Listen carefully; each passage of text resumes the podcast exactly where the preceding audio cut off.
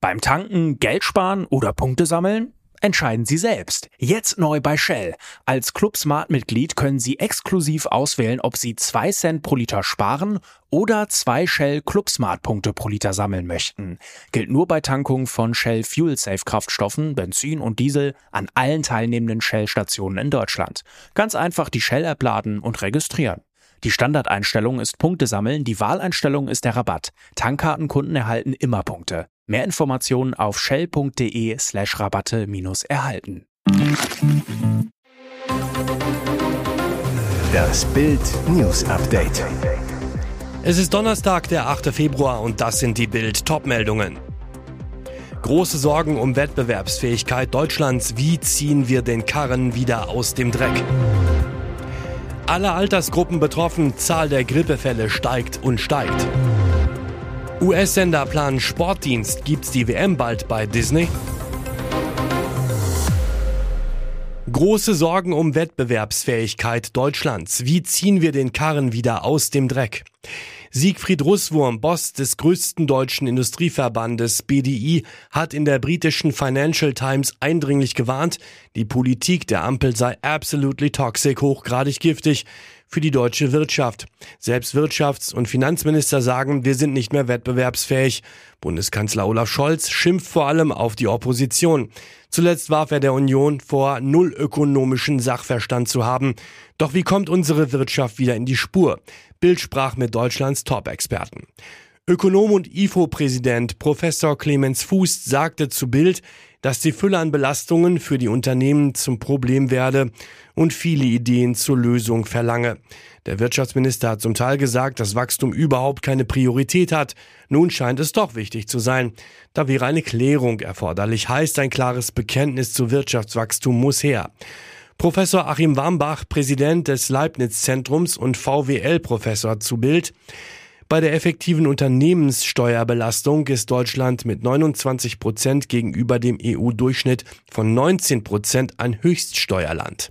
Deutschland mit seinen vielen Unternehmen, die international tätig sind, wird sich so hohe Steuern auf Dauer nicht leisten können. Was die Experten noch sagen, gibt's auf Bild.de.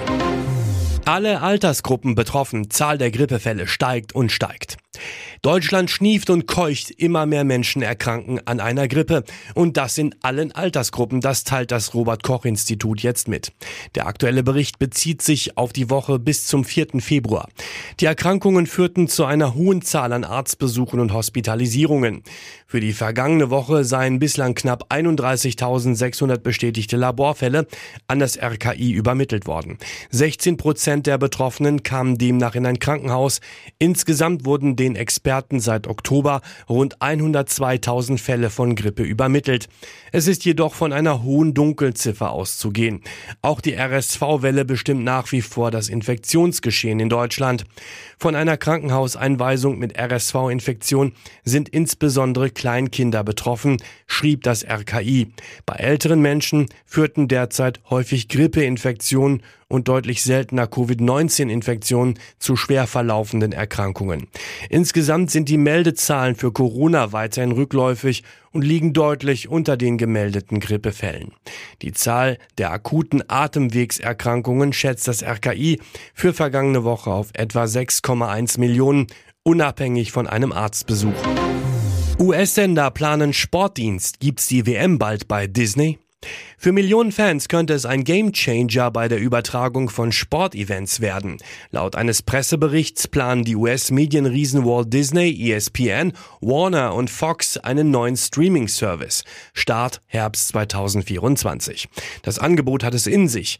Neben den großen US-Profiligen NFL, NBA, NHL und MLB soll auch die Fußball-Weltmeisterschaft zu sehen sein. Mega Vorteil für Kunden, anders als bisher müssen Sie sich vor einem Sportevent nicht erst informieren, von welchem Anbieter es übertragen wird. Vor allem aber entfällt das Abo für unterschiedliche Streamingdienste. Alles kommt aus einer Hand. Der bislang namenlose Streamingdienst soll auch seine eigene App bekommen. Ob diese auch in Europa zugänglich sein wird, ist bisher unbekannt. Hoffnung für Fans macht die Meldung, dass das Angebot wohl mit Disney Plus und Hulu kombinierbar ist. Details zu Preisen und Co. sollen zu einem späteren Zeitpunkt bekannt gegeben werden. Disney-CEO Bob Iger nennt das Projekt einen großen Gewinn für Sportfans und einen wichtigen Schritt für das Medienbusiness. Fox Corporation-Chef Lachlan Murdoch sagt, wir sind begeistert, dass wir das Sportangebot auf diese neue Plattform bringen dürfen. Opfer muss Bein amputiert werden, NBA-Star sorgt für Horrorunfall. Schlimme Neuigkeiten aus der NBA. Heyman Highsmith von den Miami Heat war in einen Autounfall verwickelt, bei dem ein Mann das Bein amputiert werden musste. Das berichten US-Medien übereinstimmt. Der Unfall soll am Dienstagabend nach dem Spiel des Teams gegen die Orlando Magic vorgefallen sein. Demnach habe Highsmith einen Mann angefahren, der einem anderen Fahrer geholfen haben soll, der wiederum auf der Straße feststeckte. Der angefahrene Mann befindet sich Berichten zufolge weiterhin in einem kritischen Zustand. Die Miami Heat teilten nur mit, unser Mitgefühl gilt denen, die verletzt wurden. Highsmith fehlte am Mittwoch im Spiel gegen die San Antonio Spurs aus persönlichen Gründen. Der Small Forward spielt seit 2021 für die Heat Zuvor lief er unter anderem in der Basketball-Bundesliga für die Kreilsheim Merlins auf. Und jetzt weitere wichtige Meldungen des Tages vom Bild Newsdesk. Besorgniserregend und unangemessen. Vertraut Charles dem falschen Arzt? Er heilt mit Teufelskralle und Ziegenkraut, aber kann er auch dem krebskranken König Charles III. helfen? Nachdem der Buckingham Palast am Montagabend die Krebsdiagnose seines Monarchen öffentlich gemacht hatte, schaut die Welt auf ihn. Michael Dixon, persönlicher Leibarzt des Königs und Chef des medizinischen Teams der Königsfamilie. Dixon ist für Charles seit 22 Jahren ein enger Berater. Wissenschaftler und Ärzte reagierten entsetzt, als 2023 bekannt wurde, dass der König Homöopathiebefürworter und Kräuterexperte Dixon nach dem Tod der Queen zum Leiter des königlich medizinischen Haushalts gemacht hatte. Damit übertrug er dem Gastprofessor an der University of Westminster die medizinische Gesamtverantwortung für die königliche Familie. Dixon gilt als großer Verfechter der Komplementärmedizin, also Homöopathie und andere alternative Arzneimittel als Ergänzung zur Schulmedizin. Laut Sunday Times soll sich Dixon einst sogar einen christlichen Heiler in seine Praxis eingeladen haben, chronisch kranke Patienten zu behandeln.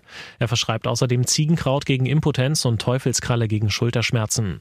Ärzte und Wissenschaftler hatten diese Personalentscheidung des Königs 2023 im Guardian als besorgniserregend und unangemessen bezeichnet. Die Kritik nach Dixons Ernennung wurde 2023 so laut, dass der Palast sich sogar zu einer Stellungnahme genötigt sah. So hieß es, Dr. Dixon glaubt nicht, dass Homöopathie Krebs heilen kann, aber er vertritt die Position, dass komplementäre Therapien eingesetzt werden können, vorausgesetzt, sie sind sicher, angemessen und evidenzbasiert. Doch beim neuen König rennt Dixon mit seinen Ansichten offene Türen ein. König Charles ist klarer Befürworter der Alternativmedizin, wurde 2019 sogar zum Schirmherr der Londoner Fakultät für Homöopathie ernannt. Und noch mehr, bereits 2004 musste sich Charles, damals 55, von führenden Krebsspezialisten Englands rüffeln lassen, weil er sich öffentlich für tägliche Kaffeeeinläufe und literweise Fruchtsaft als wirkungsvolles und alternatives Mittel gegen Krebs ausgesprochen hatte. Ampelalarm bei Markus Lanz. Kühnert wart Schlindner und Habeck ab. Beim Geld hört die Freundschaft auf. SPD-Generalsekretär Kevin Kühnert hat in der ZDF-Talkshow Markus Lanz, Finanzminister Christian Lindner und Wirtschaftsminister Robert Habeck schallend abgewatscht. Über Lindners Forderung, den Soli für Unternehmen abzuschaffen, wetterte der Generalsekretär. Da reden wir über siebeneinhalb Milliarden im Jahr und er macht keinen Gegenfinanzierungsvorschlag dazu, wo das herkommen soll. Kern der Kühnert-Kritik, die eh schon 25 Milliarden große Lücke, die wir schließen müssen für den nächsten Haushalt 2025, wird noch mal größer. Da muss man jetzt kein Bundesfinanzminister sein, um zu wissen, das wird nicht funktionieren. Gleich danach fiel der Generalsekretär auch dem Wirtschaftsminister in den Rücken. Robert Habeck hat sich für ein Sondervermögen ausgesprochen, also für eine zweckgebundene zusätzliche Kreditaufnahme für Investitionen. Und er hat das ja an die Union adressiert. Das aber, so Kühnerts Vorwurf, habe Habeck getan, weil er weiß, wenn wir so ein Sondervermögen jetzt einrichten wollten, bräuchten wir eine Zweidrittelmehrheit. Das macht die Ampel nicht alleine, sondern dafür braucht man auch die Union am Ende. Kühnerts Schlussfolgerung, das ist wahrscheinlich das, was man gemeinhin ein vergiftetes Angebot nennt, weil Robert Habeck kennt die Position der Union zu diesem Thema, die werden das nicht machen. Die Wirtschaftsweise Monika Grimm wies darauf hin, dass die Zweidrittelmehrheit wohl auch nach der nächsten Bundestagswahl für Lockerung der Schuldenbremse nötig bleiben werde. Daraufhin schob der Generalsekretär schnell noch eine Union-Kritik nach. Herr Merz hat uns ja mitgeteilt, wir sollen ihn mit weiteren Angeboten zur Zusammenarbeit verschonen, was ich in dem aktuellen gesellschaftlichen Klima für eine unterdurchschnittlich kluge Aussage halte. Hier ist das Bild News Update. Und das ist heute auch noch hörenswert. Aufregung um die Bildenthüllung zu den Plänen von Landwirtschaftsminister Cem Özdemir, eine neue Steuer auf Fleisch und Wurst einzuführen. Özdemir will damit Gelder auftreiben, um den Umbau der Tierhaltung in Deutschland voranzubringen. Unklar war bislang, wie hoch der Steueraufschlag pro Kilo Fleisch ausfallen soll. Özdemir sprach auf Ex am Mittwoch jetzt von wenigen Cent, wollte Bild aber keinen konkreten Betrag nennen. Stattdessen verwies sein Ministerium auf die Ampelfraktionen im Bundestag. Eine Kommission aus dem Ministerium selbst hatte bereits in der Vergangenheit einen Betrag von 40 Cent pro Kilo Fleisch genannt, um genug Einnahmen für den Umbau der Tierhaltung zur Verfügung zu haben. Der Geflügelverband hält die Diskussionen um die Höhe der Steuer für absurd. Geflügelwirtschaftschef Wolfgang Schleicher zu Bild Ausgehend von Özdemirs Konzept ist die Höhe der Fleischsteuer einzig der politischen Willkür ausgesetzt. Objektiv nachvollziehbare Kriterien sind nicht erkennbar. Grundsätzlich lehnen wir jede Form einer Abgabe ab. Überraschende Unterstützung für den neuen Özdemir-Plan kommt aus der Fleischwirtschaft.